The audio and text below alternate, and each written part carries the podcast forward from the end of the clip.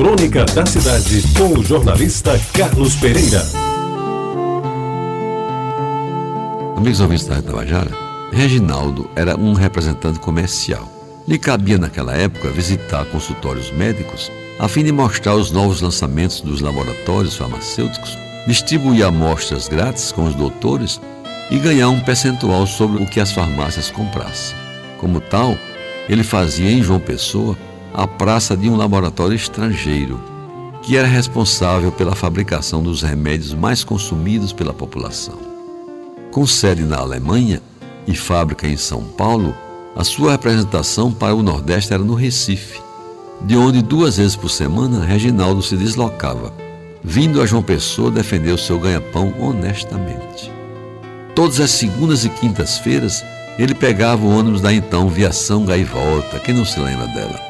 Na Rua da Aurora, em Recife, no último horário, isto é, o expresso das oito da noite. Cochilava a viagem quase toda e somente acordava quando o ônibus, duas horas depois, parava na antiga estação rodoviária, que, como os antigos sabem, ficava ali, na feira da primavera.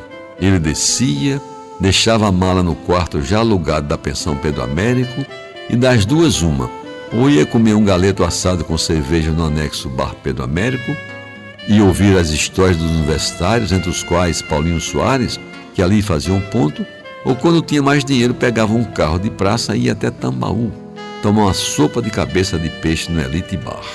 Ele trabalhava nas terças e na quarta-feira voltava para Recife, pegando o ônibus da Bonfim, que saía às seis da manhã e às oito horas já prestava contas ao chefe de suas atividades na capital paraibana.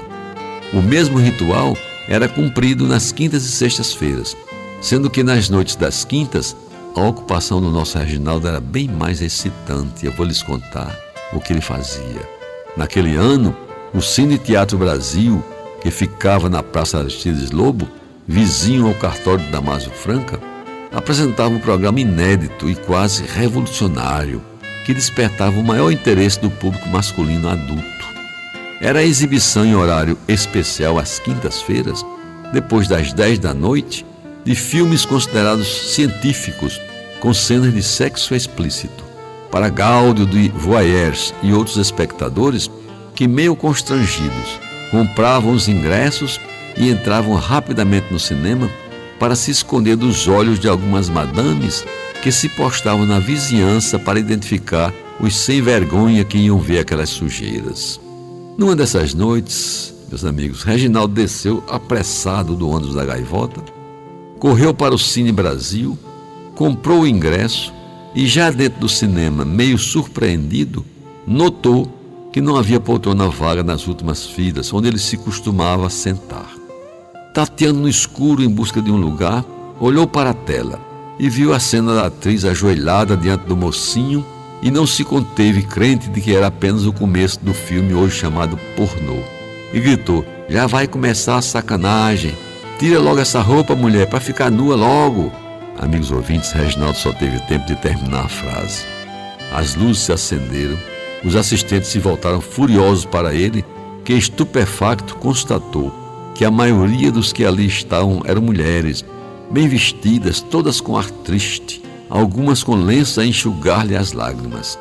Pois bem, entre um empurrão e outro, com o bração forte do Val Balbino da antiga rádio patrulha, envolvendo seu frágil pescoço, Reginaldo foi posto no olho da rua e saiu às pressas em direção ao bar Pedro Américo, mas não sem antes de ouvir o porteiro dizer, um tanto aflito e pesaroso: Seu Reginaldo, me desculpe, mas eu esqueci de lhe avisar que a programação de hoje mudou atendendo a insistentes pedidos, exibimos em sessão dupla A Dama das Camélias. Você ouviu Crônica da Cidade com o jornalista Carlos Pereira.